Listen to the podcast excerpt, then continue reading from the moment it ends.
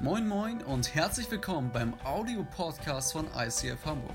Hier gibt es lebensverändernde Predigten, starke Messages und aufbauende Impulse. Also bleibt dran und viel Spaß beim Anhören.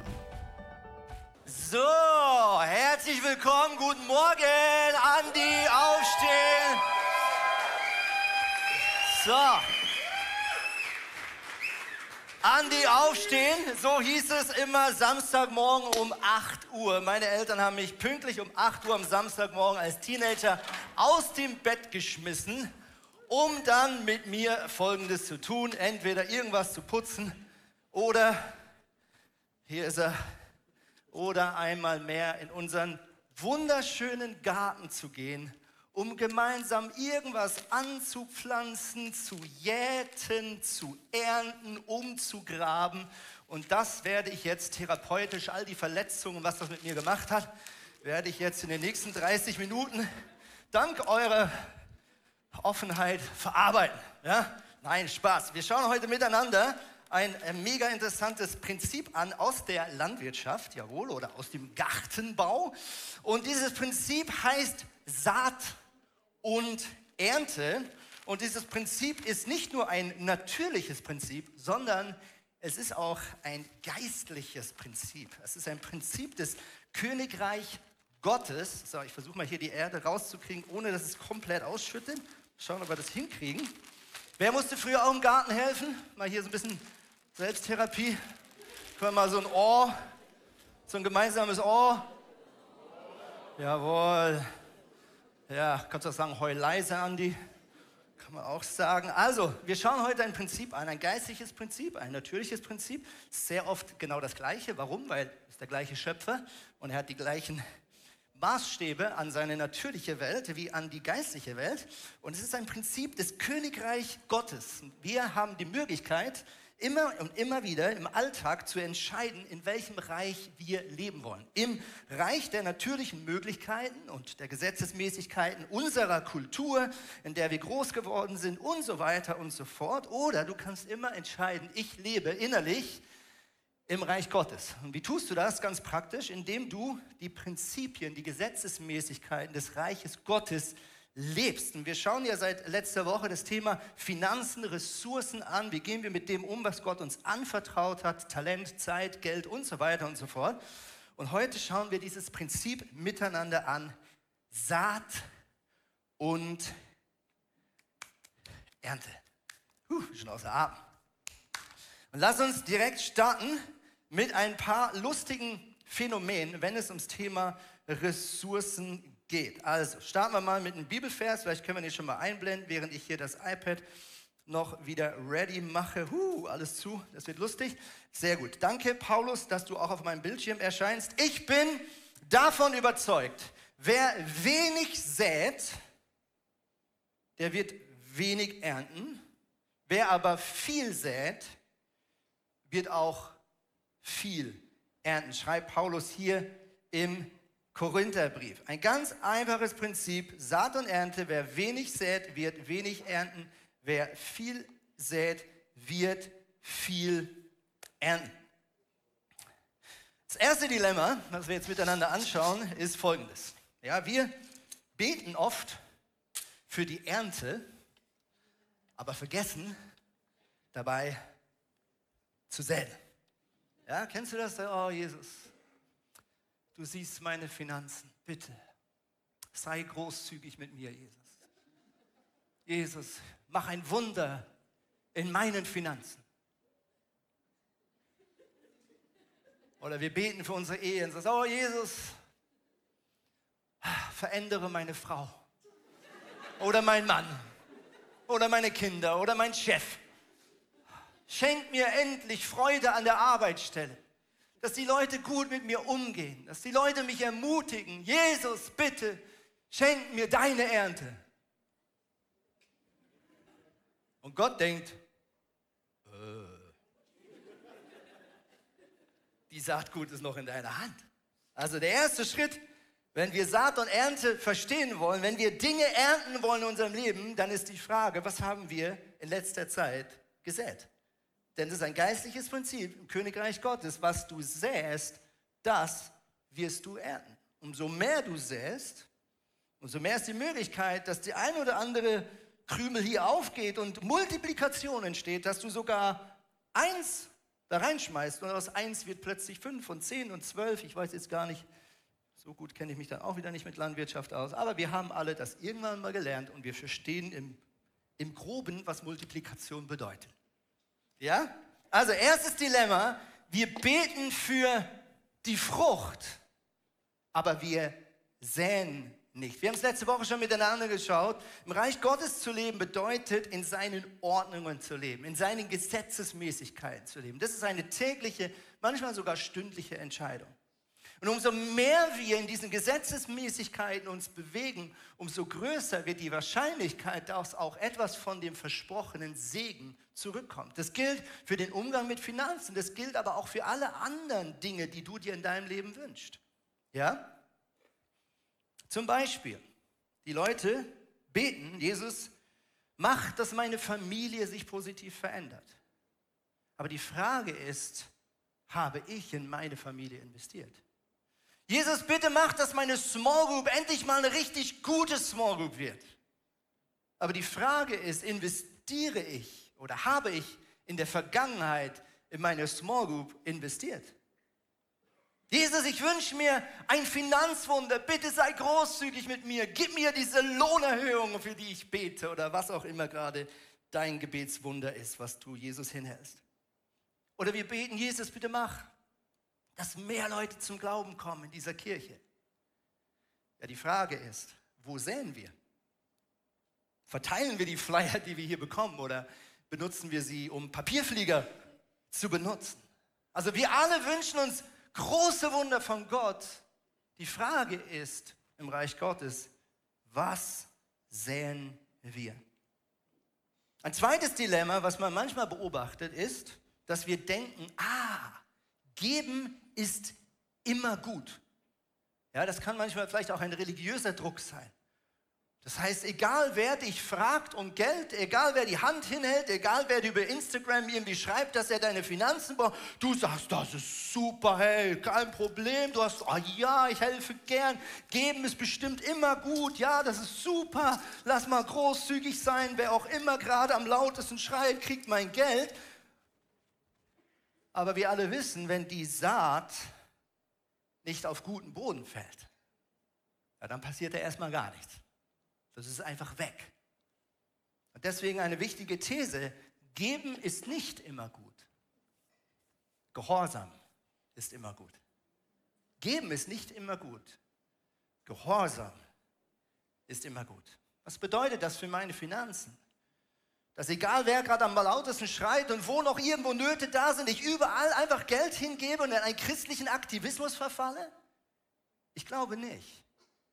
Ich glaube, wir sollten das tun, was jeder gute Treuhänder tun würde. Jeder gute Finanzverwalter, vielleicht von einer reichen Familie, er muss nach bestem Wissen und Gewissen überlegen, wie kann ich dieses Geld in den Augen des Investors, des Besitzers gut investieren.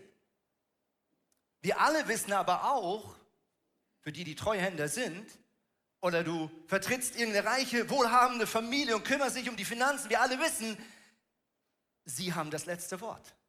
Der Besitzer hat das letzte Wort. Selbst wenn du nach eigenem Gewissen überlegst und planst und so weiter, wie ein guter Treuhänder, so sagst du zum Schluss, Gott, wenn du eine andere Meinung hast und ich die gerade nicht verstehe und es auch wirklich gar keinen Sinn macht, you're the boss.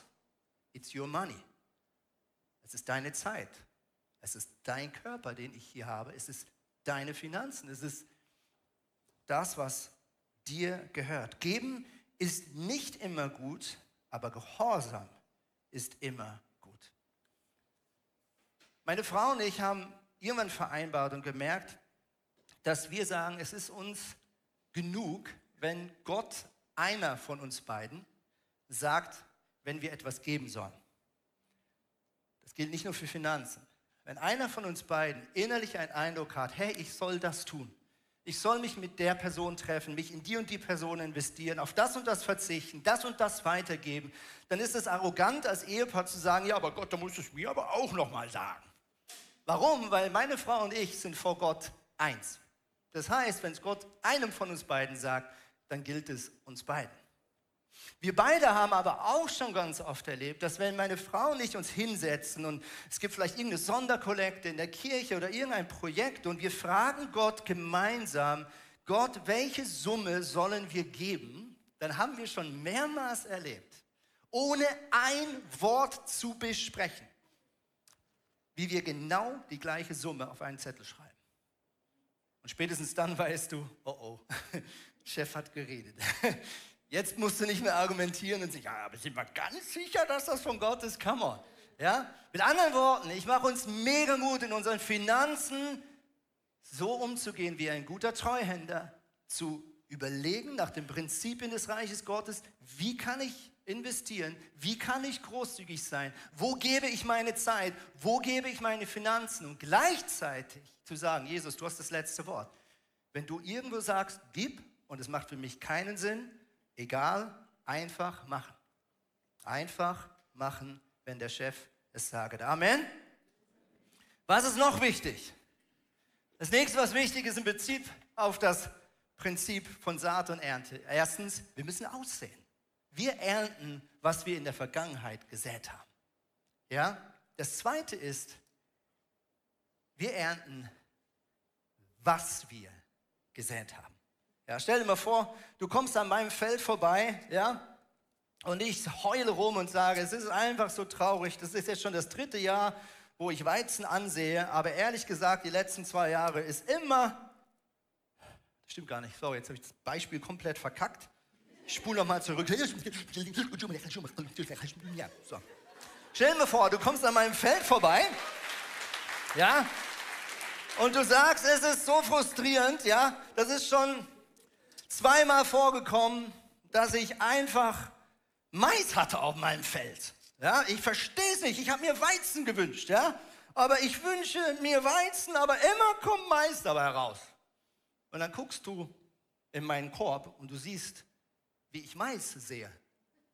Wirst du sagen, ja, aber mein lieber Freund, kann es sein, dass du erntest, was du säst? Kann es sein, dass wir für B beten und in der Zwischenzeit A säen. Kann es sein, dass wir B ernten oder uns wünschen zu ernten und A sehen. Sprüche 11, Vers 24. Manche sind freigebig und werden dabei immer reicher. Andere sind geizig und werden arm dabei. Wer anderen Gutes tut, dem geht es selber gut. Wer anderen hilft, dem wird geholfen. Ist das nicht lustig? Manche sind großzügig und werden dabei immer reicher. Andere sind geizig und werden arm dabei. Das ist irgendwie im ersten Moment nicht logisch, oder? Also jemand, der gibt, wird reicher. Wer geizig ist, wird arm. Saat und Ernte. Die Frage ist, wenn du vielleicht deine Finanzen anschaust, oder irgendeine andere Frucht in deinem Leben. Was hast du in letzter Zeit gesät? Ja, vielleicht beklagt sich jemand und sagt, immer reden alle schlecht hinter meinem Rücken. So oft erlebe ich Verleumdung. Ja, das kann ein Angriff sein, aber vielleicht ist auch einfach Erntezeit. Wenn man jetzt die letzten zwei Jahre zurückspult, wie redest du denn über deine Mitmenschen? Wie redest du hinterm Rücken über andere? Ist es Anfechtung oder ist es Erntezeit? Ja, jemand sagt, meine Ehepartnerin, mein Ehepartner, meine Beziehung, es ist, ja, ganze Zeit am Meckern. Immer so negativ. Sieht immer nur meine Fehler. Anfechtung oder Erntezeit? Vielleicht bist du Teamleiter in der Firma und sagst, meine Mitarbeiter, die arbeiten alle schlecht. Kannst du alle nicht gebrauchen. Anfechtung oder Erntezeit. Oder jemand sagt, ja, meine Kirche oder meine Small Group, die bringt mir irgendwie nichts mehr. Kennst du den Satz? Bringt mir nichts mehr. Ja, die Frage ist, was hast du investiert in den letzten zwei Jahren? Was hast du an den Tisch gebracht? Was hast du geteilt? Was hast du ausgesät. Versteht ihr? Deswegen glaube ich, dass wenn wir im Reich Gottes leben, dass es so wichtig ist, dass wir verstehen, das, was wir sehen wollen in unserem Leben, sehen wollen, das müssen wir säen. Und ich rede nicht davon, damit ihr mich nicht falsch versteht, ich rede nicht von einem billigen Tauschgeschäft. Ich sage nicht, Gott funktioniert so, du gibst Gott einen Euro ah, und dann gibt Gott dir einen Euro zurück. Und dann gibst du Gott wieder einen Euro ah, und dann gibt Gott dir wieder einen Euro zurück. Ich rede auch nicht davon, dass du so in deinen Beziehungen umgehen solltest. Also, wenn du aussäst, dann bedeutet es, du verschenkst es. Du gehst ins Risiko. Und du forderst nicht im nächsten Moment das Ganze zurück. Also wenn ich in meinen Beziehungen sage, ich mache dir ein Kompliment, Tina, aber bitte denk dran, ich habe dir heute ein Kompliment gemacht. Ich habe dir heute schon drei Komplimente gemacht, ich habe nachgezählt, du hast mir erst eins gemacht. Ja, so gehen wir oft in unseren Beziehungen um. Ganz ehrlich, das ist Manipulation. Das ist ein billiges Tauschgeschäft. Das Reich Gottes lebt von Vertrauen.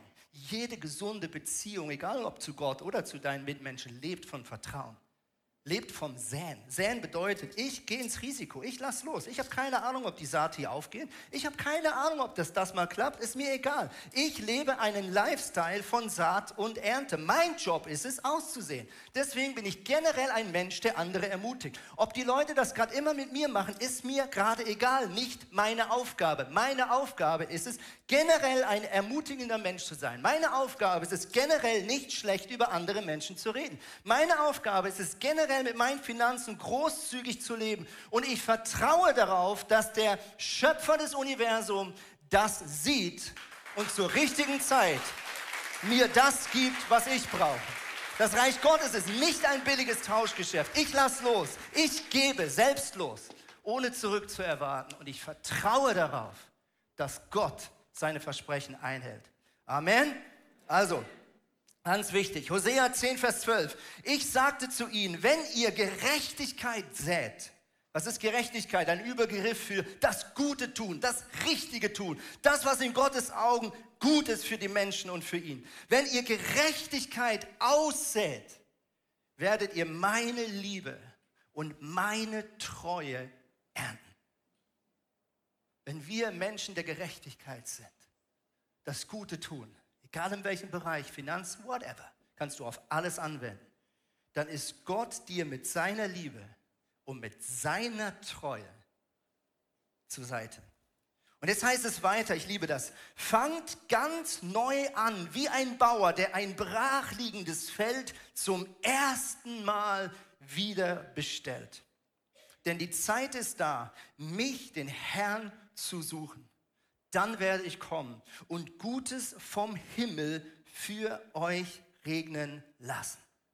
Ey, das liebe ich am Leben mit Gott. Schau, du hast immer die Möglichkeit, heute eine gute Entscheidung zu treffen. Vielleicht sitzt du heute hier und du hörst eine Serie über Finanzen oder über irgendein anderes Thema, Umgang mit Sexualität, Umgang mit Beziehung, Partnerwahl. Du kannst es auf alles anwenden. Du sitzt da und du denkst, scheiße, das hätte ich vor ein paar Jahren hören müssen. Oder ja, ich wusste es und ich habe anders entschieden und jetzt habe ich all diese Dinge nicht erlebt und ich habe mich abgewendet in irgendeinem Bereich von Gott. Schau, das ist das Geniale und Krasse bei Gott. Du hast heute die Möglichkeit, zurück zu ihm zu kommen, in sein Vaterhaus und zu sagen, ab jetzt, Metanoia, Buße, ab jetzt lebe ich nach neuen Prinzipien. Ab jetzt beginne ich, das Gute auszusehen in meinem Leben. Und ich vertraue darauf, dass auch wenn in der Vergangenheit nicht alles rund gelaufen ist, dass Gott treu ist, seine Versprechen hält und ab heute anfängt, mein Leben zu segnen. Das ist das Geniale. Hey, du kannst heute eine Entscheidung treffen, auch wenn du in der Vergangenheit Fehler gemacht hast. Es ist heute eine Entscheidung zu treffen, ab jetzt nach den richtigen Prinzipien zu leben. Saat und Ernte das gilt für so vieles. Ich habe in der Predigtvorbereitung angefangen zu reflektieren und gesagt, das ist so crazy. Es gilt für Finanzen, das gilt für Ermutigung. Und by the way, ich glaube, es gilt auch für unsere Beziehung. Hier sitzen ganz viele Singles, hier sitzen ganz viele Pärchen. Das ist großartig. Ich feiere es total. Es ist ein mega Privileg, dass wir hier zusammenkommen dürfen. Und ich möchte dich einfach ermutigen, auch in deiner Partnerwahl, in deinen Beziehungen an dieses Prinzip von Saat und Ernte zu denken. Ich sage nur eine Geschichte, ohne ewig da reinzugehen. In meiner Familie, wir sind fünf Geschwister, vier Geschwister von uns haben ihre Partner alle im Rahmen von missionarischen Ferien oder evangelistischen Camps und so weiter kennengelernt. Wir haben alle in jungen Jahren unseren Urlaub investiert in Sommerlager, in Missionseinsätze, in irgendwelche evangelistischen Aktionen. So auch meine Frau und ich, wir haben uns auf einer Jugendkonferenz, die FIOCO in Wiedenesse, die, die das kennen, haben wir uns kennengelernt. Wo? Indem wir beide an dieser Konferenz mitgearbeitet haben. Wir waren beide im gleichen Worship-Team. Dort haben wir uns kennengelernt. Und so viele Leute, wenn ich sie frage, was wünschst du dir für deine Beziehung? Oh, ich wünsche mir einen Partner zu haben, wo Jesus an erster Stelle steht. Ja, dann leb doch jetzt nach diesem Prinzip. Dann investier deinen Urlaub jetzt und deine Zeit genau nach diesem Prinzip. Wir wünschen uns Partnerschaften, Ehen, wo Jesus an erster Stelle steht. Dann lass uns jetzt nach diesem Prinzip leben. Du erntest, was du säst. Und deswegen mache ich dir mega Mut.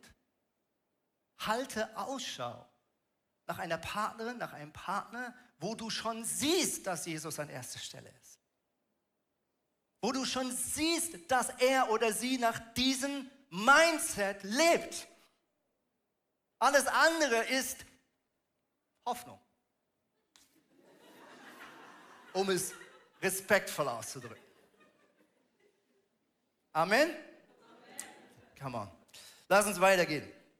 Warum geben wir momentan nach Lübeck? Der eine oder andere sagt, oh nein, warum müssen wir jetzt eine Kirche sein mit zwei Standorten und vielleicht immer mit drei Standorten? Warum müssen wir jetzt Finanzen freisetzen? Warum können Chris und Christina nicht hier in dieser Kirche, in diesem Standort da sein und so weiter und so fort? Es ist ganz einfach. Saat und Ernte. Wollen wir in Zukunft als Kirche von Gott gesegnet sein? Dann müssen wir säen dann müssen wir geben. Dann müssen wir aussenden. Dann müssen wir bebauen. Als wir uns vor einem Jahr oder ein bisschen mehr entschieden haben, auch finanziell den Glaubensschritt zu gehen und Lübeck als zweiten Standort zu, zu starten, dann war das ein mega Glaubensschritt. Ja, wir waren mitten in der Inflation, mitten in all den Sorgen. Was macht das auch mit unseren Spendeneinnahmen und so weiter und so fort? Es ist nicht logisch. Jetzt ein Standort, wir haben doch jetzt schon zu wenig Mitarbeiter, sind doch jetzt schon zu wenig Leute und so weiter und so fort. Aber Saat und Ernte bedeutet, das, was wir uns in Zukunft wünschen, das leben wir jetzt im Vertrauen auf Gott. Und wir haben gesagt, wir senden die beiden aus, wir nehmen Geld in die Hand für einen zweiten Standort, wir stellen Prozente und jetzt passiert Folgendes. Nachdem wir das entschieden haben, nachdem wir das entschieden haben, bekommen wir eine Rückmeldung von einer Organisation, die Geld freisetzt für Kirchengründung. Sie haben uns angesprochen und gesagt, wir haben uns gefragt, ob wir euch helfen sollen, Lübeck zu launchen. Und wir haben 20.000 Euro, eine Sonderspende bekommen von extern, um dieses Projekt zusätzlich zu boosten. Mit anderen Worten, wenn wir geben und wenn wir aussenden und wenn wir säen, dann geht Gott als Investor rein und sagt, hey, in diese Leute lohnt es sich zusätzlich zu investieren. Die machen das, was ich will die machen das, was mir auf dem Herzen liegt. Deswegen trachtet zuerst nach Gottes Reich und alles andere wird euch zufallen. Das nächste, was es braucht im Prinzip von Saat und Ernte, ist Zeit. Wir alle wissen, ich muss ansehen und dann passiert leider gefühlt erstmal gar nichts. Wir haben vor ein paar Wochen unseren Rasen vertikutiert, das heißt das Moos rausgerissen, bisschen umgegraben, gedüngt und wir haben neu angesät. Ja, und dann fiebert man mit die ersten paar Tage. Ja? Gehst jeden Morgen hin und guckst. Und denkst, scheiße, da passiert nichts. Ja, das ist ein ganz wichtiges Prinzip. 2. Korinther schreibt Paulus weiter, Gott aber, der dem Sämann Saat und Brot schenkt, wird euch auch Saatgut geben und er wird es wachsen lassen.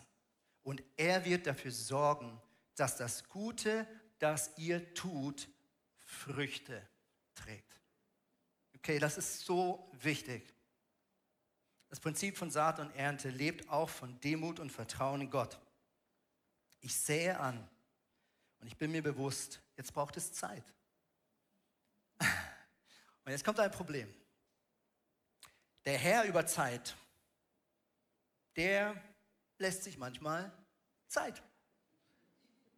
Ja, du betest für ein Wunder, du glaubst und du denkst, nichts passiert. Vielleicht hast du so intensiv für jemanden gebetet in deiner Familie, dass sein Herz sich öffnet für den Glauben an Gott. Du hast ihn zigmal eingeladen, du hast Flyer mit nach Hause genommen, Christmas 22, Christmas 21, Christmas 20 und gefühlt passiert da gar nichts. Du hast schon so oft gebetet für deine Ehe, schon so oft gebetet für deine Eltern, so oft gebetet für deine Arbeit und gefühlt passiert nichts. Gott ist der Gott über Zeit. Und es wäre keine Vertrauensbeziehung, wenn es ein Automatismus wäre. Es wäre kein Vertrauen nötig, wenn ich spende und einen Tag später macht es kling, kling und das Geld ist zehnfach wieder da. Und ich mache ein Kompliment und tiding, morgen ist plötzlich mein Chef da und sagt, er will mich befördern. Ja, ich mache einmal einen guten Job, eine Überstunde und zack, habe ich ganzes Team, was ich leiten darf. Ja? Zeit. Was bedeutet das? Wir haben vor zwei Jahren sehr deutlich den Eindruck gehabt als Church, dass wir als Kirche ein Café starten sollen. Ein Café, was gleichzeitig unser Standort werden sollte unter der Woche und so weiter. Wir haben das bekannt gegeben, wir haben im Rahmen von Reach Sonderkollekte dafür miteinander gesammelt und ganz viele von euch haben gesagt, hey, wir spüren dieses Calling, lass uns das möglich machen. Wir haben Geld zusammengelegt und es war genial, was Gott getan hat mit euch. Dann haben wir angefangen zu suchen. Ein ganzes Team hat angefangen, das Internet abzusuchen, unzählige Leute anzurufen. Ich weiß nicht, wie oft wir irgendwelche Flächen besichtigt haben. Ich weiß nicht, wie viele Exposés ich in meinen letzten zwei Jahren angeschaut und studiert habe. Wir haben zigmal Gespräche geführt. Entweder gab es eine Absage oder es war finanziell nicht sinnvoll oder der Standort war nicht gut oder es Räumlichkeiten entsprachen nicht unseren Nutzungsbedürfnissen oder, oder, oder auf gut Deutsch. Wir haben probiert, probiert, wir haben Tür an Tür an Tür an Tür gerüttelt und jede Tür blieb zu. Und diesen Sommer haben wir jemandem gesagt, hey, lass uns mal Gott fragen, ob er vielleicht sagt, hey, der Glaubensschritt war richtig, aber das Timing ist noch nicht dran. Und wir haben im Sommer die Entscheidung getroffen, dass wir gesagt haben, okay, wir legen das Geld zur Seite, wir investieren keine Energie mehr, sondern wir sagen jetzt, Gott, du bist der Gott der Ernte, du kümmerst dich darum, wenn es aufgeht, du kümmerst dich darum. Und wir haben es Gott einfach in die Hand gegeben. Mit anderen Worten, das Geld ist geparkt und wir vertrauen jetzt darauf, dass Gott zu seiner Zeit eine Tür öffnet. Auch das bedeutet das Prinzip von Saat und Ernte.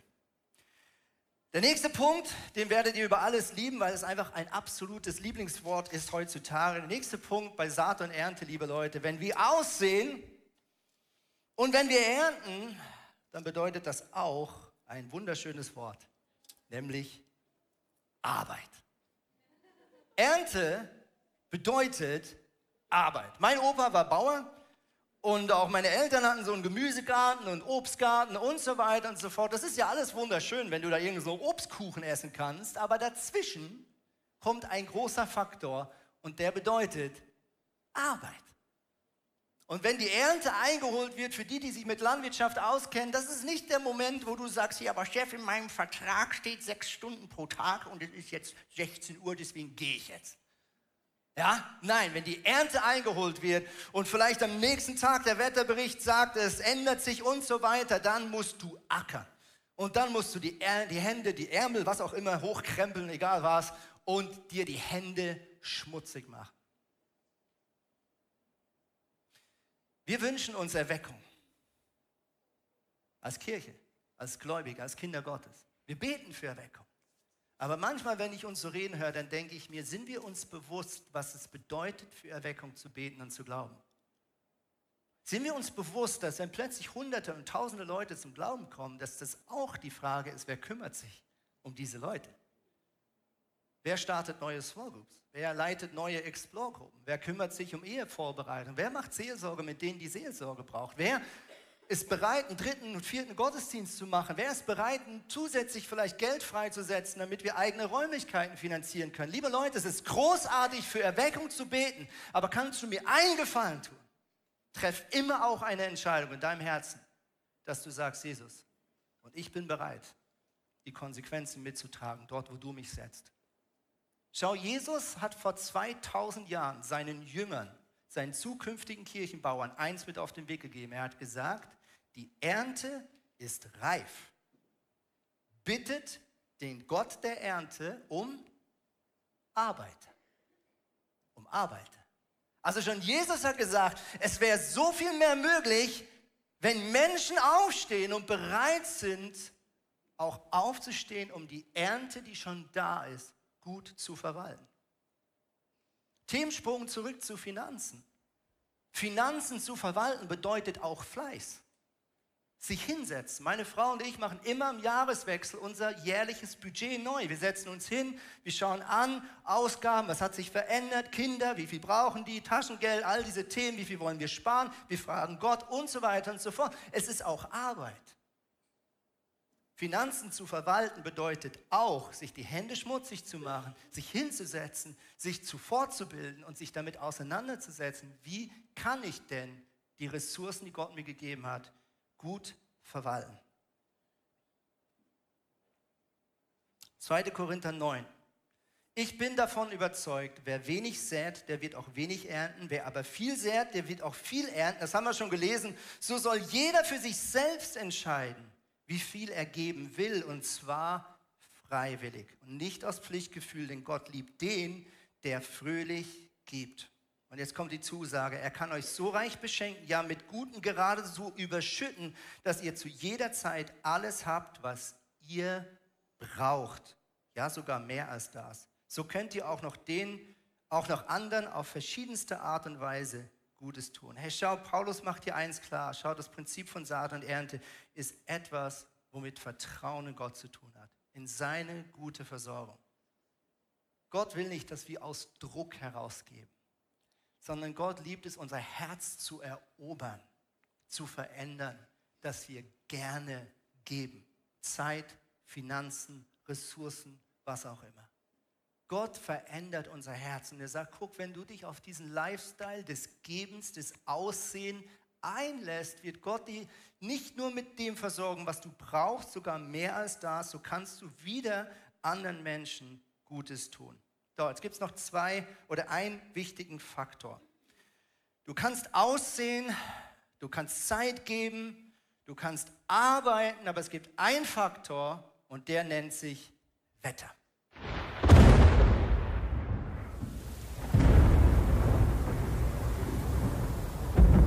Yes, wir alle wissen, ein Unwetter im falschen Moment und die ganze Saat, die du ausgesät hast, ist dahin. Ein großes Gewitter und die ganze Apfelobsternte ist auf einen Schlag zerstört. Eine Sache, die wir brauchen in unserem Leben, das ist göttlichen Schutz. Segen von Gott ist immer auch eine Dimension von Schutz. In göttlichen Ordnung zu leben bedeutet auch, Gott zu sagen, ich bin mir bewusst, dass ich deinen Schutz brauche und ich zeige das in meinem täglichen Lifestyle. Ich halte mich an deine Prinzipien und ich weiß, dass das bedeutet, dass du einen Schirm über mir ausspannst, der mich beschützt. Deswegen, liebe Freunde, bin ich so begeistert vom Prinzip des zehnten Teils. Viele in dieser Kirche haben das für sich entdeckt. Was bedeutet das? Es bedeutet ein einfaches Prinzip. Du findest es quer durch die ganze Bibel, am Anfang bis zum Ende.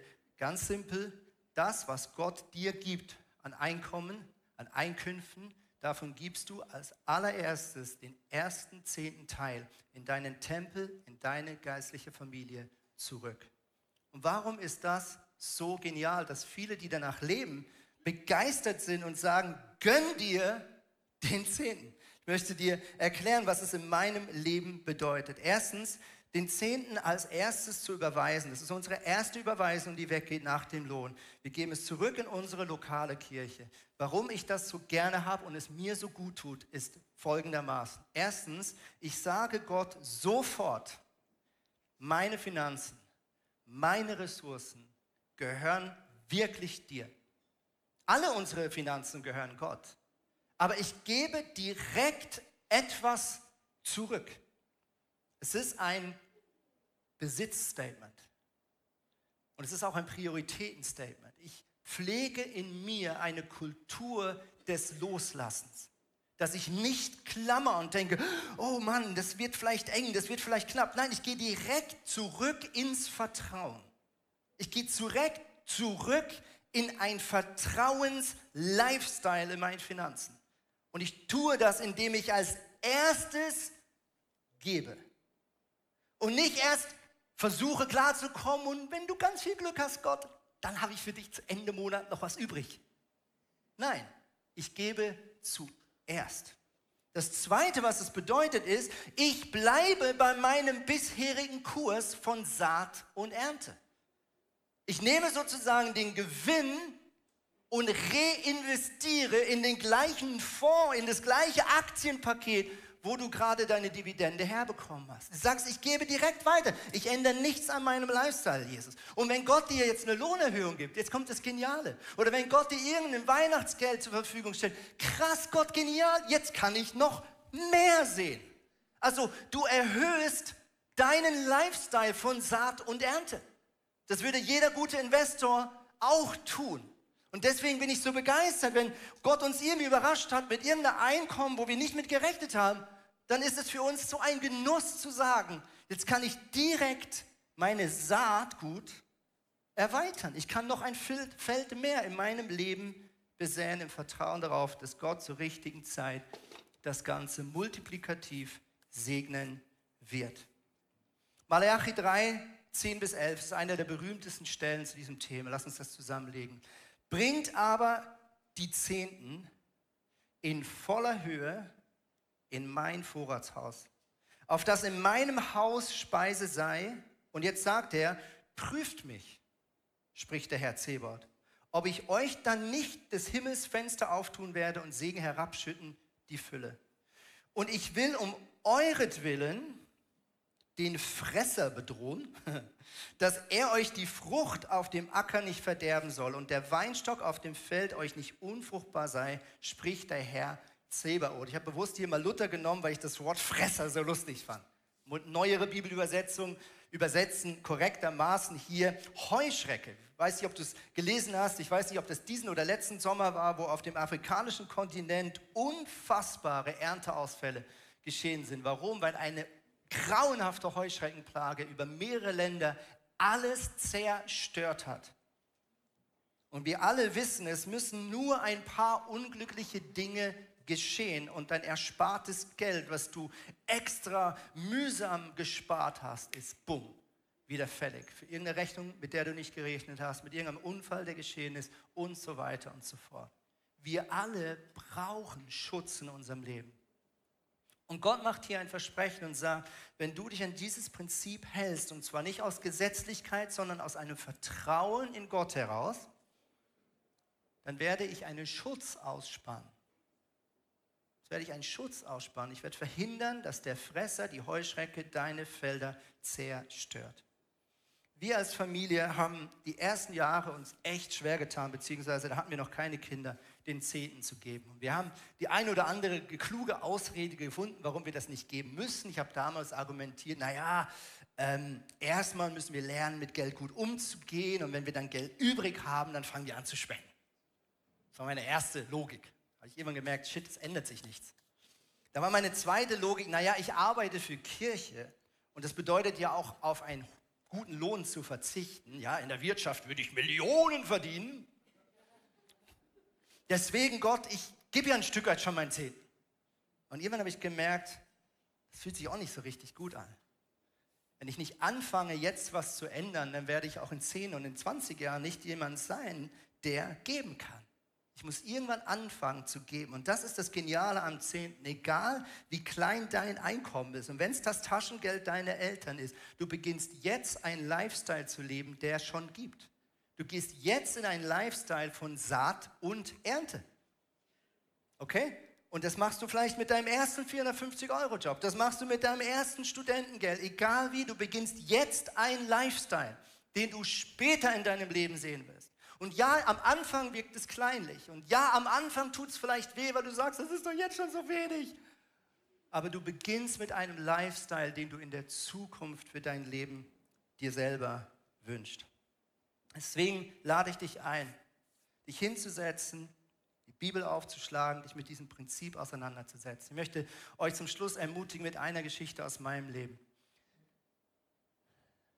Als wir vor drei Jahren, vor zwei Jahren, die Wirtschaftskrise kam, Inflation kam, erst mit Corona, dann noch durch die, äh, den Konflikt in der Ukraine mit Russland und so weiter und so fort, logischerweise saßen wir alle im gleichen Boot. Auch Tina und ich. Wir haben auch zwei Kinder zu ernähren. Sind auch so dumm und haben einen Hund, drei Kaninchen. Ja, wir hatten einerseits die Frage, ja, was machen wir auch auf der Ebene von den Angestellten, auch bei uns selber? Sollten wir etwas erhöhen?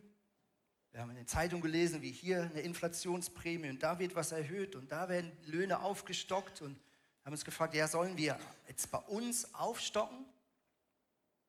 Weil es wird ja teurer und unser Budget ist auf Null Ende Monat. Und zweitens hatten wir Angestellte. Wir wussten, da sind gewisse Verträge, die sind befristet. Und was bedeutet das, wenn die Einnahmen einbrechen in der Church? Was ist, wenn das passiert, was logisch ist? Wenn Leute weniger haben, werden sie auch weniger spenden und so weiter und so fort. Was ist mit den Angestellten? Sollen wir vielleicht ein, zwei Stellen nicht nochmal verlängern, wenn sie doch schon befristet sind? Und wir haben Gott gefragt und wir hatten sehr deutlich zwei Eindrücke. Erstens, wir hatten den Eindruck, Gott sagt, haltet an allen Leuten fest. Geht gemeinsam durch diese Krise auch als Angestellte. Und der zweite Eindruck, den wir hatten, ist, dass wir an unserem eigenen Einkommen nichts ändern sollen. Keinen Cent, nichts erhöhen sollen in unseren monatlichen Einkünften. Und für uns war klar, wir ändern nichts am Zehnten. Das ist ja nicht logisch. Aber drei Jahre später stehe ich hier und kann euch sagen, wir haben all unsere Rechnungen die letzten zwei, drei Jahre bezahlen können. Wir haben zwar hier und da auch mal verzichtet, und gesagt, wir machen zu Hause Urlaub, aber hier und da hat Gott Wunder getan, uns auf gute Ideen gebracht, Menschen bewegt, uns zu segnen, dass wir zum Schluss sogar trotzdem hier und da richtig guten Urlaub machen konnten. Also, es wurde alles teurer, die Einkünfte gingen nicht hoch, wir haben genauso gegeben wie davor und trotzdem hat es gereicht.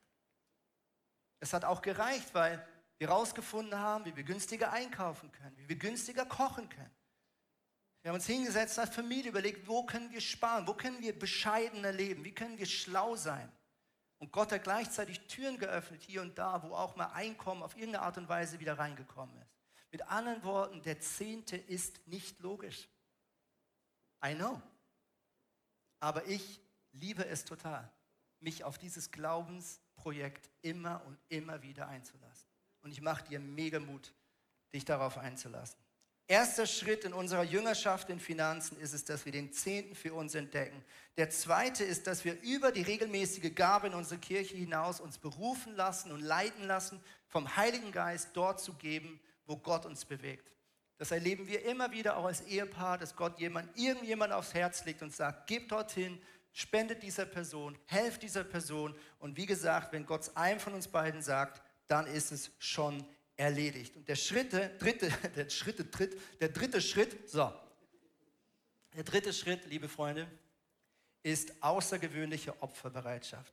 Außergewöhnliche Opferbereitschaft. Ich glaube, dass Gott mit allen von uns einen Weg gehen möchte der Jüngerschaft, dass wir irgendwann an Gottes Seite wie Großinvestoren handeln dürfen.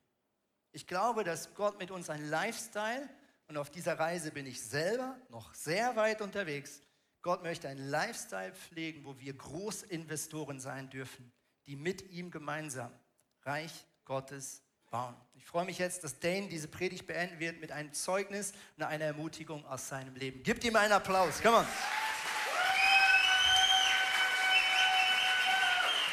Lieben Dank erstmal, Andi. Das war äh, wahrscheinlich die beste Predigt, die ich je zu diesem Thema gehört habe. Und ich habe mich viel mit dem Thema auseinandergesetzt. Also vielen, vielen Dank. Äh, ich hoffe, da konntet ihr alle was mitnehmen. Ich möchte euch kurz mit hineinnehmen in meine persönliche Geschichte. Als ich zum Glauben an Jesus gekommen bin, das ist inzwischen viele, viele Monde her, Ähm, da wurde ich auch mit dem Thema konfrontiert, Zehnten geben. Das war für mich so ein bisschen, war sowieso vieles neu und dann jetzt soll ich auch noch Geld weggeben. Ich war damals Schüler, habe 450 Euro verdient, je nachdem, wie regelmäßig ich gearbeitet habe und dachte so, 45 Euro, weiß ich nicht. Also ist, ich komme ja so schon immer nicht so richtig klar damit. Und habe es dann aber gemacht, habe mich darauf eingelassen, weil ich mir auch vorgestellt habe und gesagt, es kann ja nicht sein, dass Gott auf meine 45 Euro angewiesen ist. Also der Gott, den ich kennengelernt habe, der ist ja groß, der hat mich geschaffen, der hat die ganze Welt geschaffen, der ist nicht auf meine 45 Euro angewiesen. Also muss es andere Gründe geben, warum er das macht. Und so habe ich mich damit auseinandergesetzt, viele Predigten angehört und bin dazu gekommen, Mensch, es hilft mir, Gott zu vertrauen. Ich ehre Gott mit meinen Finanzen, genauso wie ich ihn mit anderen Punkten und mit anderen Gehorsam in meinem Leben ehren kann. Und er hat es in der Bibel klar definiert. Und so bin ich diesem Prinzip des Zehntengebens treu geblieben. Und dann hatten wir irgendwann die Situation, da war ein Missionar aus Papua-Neuguinea bei uns in der Gemeinde und hat berichtet und wie er den Menschen das Evangelium übersetzt hat und wie die mit Sperren da auf sich eingeschlagen haben. Und irgendwas hat in mir resoniert und das hat etwas mit mir gemacht und ich hatte so einen innerlichen Drang, diesem äh, da 200 Euro hinzuspenden. Das war für mich damals viel, viel Geld. Und ähm, so war ich unsicher und habe innerlich gekämpft und gesagt, was mache ich denn jetzt? Und habe mich irgendwann dazu durchgerungen und gesagt, okay, ich gebe diese 200 Euro dahin und war dann aber in der Bredouille, als ich das nächste Mal den Zehnten geben wollte, ich gesagt, Gott, wie, wie mache ich denn das jetzt? Also verrechne ich das jetzt irgendwie für die nächsten vier, fünf Monate und bin dann erstmal fein raus? Und da hatte ich klar diesen Eindruck, nein, gib das on top. Sei großzügig. Ich gesagt, okay, dann dann mache ich das mal. Und es hat Verzicht bedeutet in dem Moment, ja, ich konnte weniger konsumieren. Ich hatte ja 200 Euro weniger. Und so hatte ich verschiedenste Momente. Und das erste Mal, als ich wirklich doll herausgefordert war, dort war ich ähm, in einer anderen Gemeinde und es war eine Lobpreiszeit, wie wir sie vorhin hatten. Und der Prediger hat irgendwas äh, noch ins Mikrofon erzählt. Ich war wirklich bewegt und hatte so die Stimme Gottes in meinem Kopf. Gib alles, was du hast. Ich dachte so, was, was heißt das? Alles, was ich habe. Gib das, was, in, was du verfügbar hast. Und damals war alles noch mit Bargeld. Ich glaube, ich hatte noch keine EC-Karte und ähm, habe in mein Portemonnaie geguckt und dachte so, okay, machen wir. Pack das rein und meine Beine haben geschlottert. Warum? Ich war in einer anderen Gemeinde und ich musste irgendwie ja wieder nach Hause kommen. Ich musste zurück nach Hamburg. Damals gab es noch Mitfahrgelegenheit. Man hat in Bar bezahlt. Es lief alles noch nicht online. Und ich dachte so, okay, wie, wie komme ich denn jetzt nach Hause, Gott? Und der Gottesdienst ging zu Ende, ich wurde immer nervöser, ich habe mich von den Leuten verabschiedet, meinte, ja, ich fahre dann jetzt nach Hause. Naja, und wollte auch nicht so richtig jemand nach Geld fragen, das war mir so unangenehm, so hey, ich habe gar kein Geld, kannst du mir vielleicht 30 Euro leihen, dass ich nach Hause komme? Und dann kam jemand auf mich zu und hat gesagt, hey Dane, weißt du was, ich habe Lust, dich nach Hamburg zu fahren. Und ich so, ja, okay, wa warum? Ja, ich fahre dich einfach hin und fahre dich wieder zurück. Ich dachte so, ja, aber warum denn? Ja, weiß nicht, ich hatte irgendwie so den Eindruck, dass Gott mir sagt, ich soll dich nach Hamburg fahren. Ich dachte so, okay, es macht gar keinen Sinn. Drei Stunden hin, drei Stunden zurück. Es war schon, es war ein Abendgottesdienst so. Und ich war einfach überwältigt in diesem Moment und habe es natürlich dankend angenommen und dachte so, wow, mein Gott ist treu und mein Gott kommt nie zu spät. Und das Ganze ist jetzt 18 Jahre her, dass ich mich auf diese Reise begeben habe, wo ich immer wieder in dem Stadium, wo ich bin, von damals 45 Euro zu jetzt mit etwas mehr Potenzial, was ich habe, immer wieder herausgefordert worden bin von Gott zu sagen, hey, gib alles, was da ist. Und ich immer wieder erleben durfte, wie es nie, nie, nie zu wenig war. Heißt das, dass ich in dem Moment vielleicht etwas sparsamer leben durfte? Ja. Hat mir das geschadet, meinem Charakter geschadet? Mit Sicherheit nicht. Und so ist es einfach, dass wenn man in diesem in dieser Position ist, man, man wächst da ja mit. Früher hatte ich keine Verantwortung, habe zu Hause gewohnt, ich wusste, da kommt Essen auf den Tisch. Jetzt ist so, man hat Verantwortung für eine Familie, man hat Verantwortung für Kollegen. Wenn da was schief geht, Gott, das hat ja nicht nur Auswirkungen auf mich, sondern auch noch auf andere Menschen. Und dennoch ist es so, Gott lässt sich nicht lumpen. Und ich sehe in diesem Prinzip, was Andi hier gepredigt hat, einfach so, so viel Gutes, dass wenn man im Kleinen treu ist, Gott ein Übergrößeres setzen kann.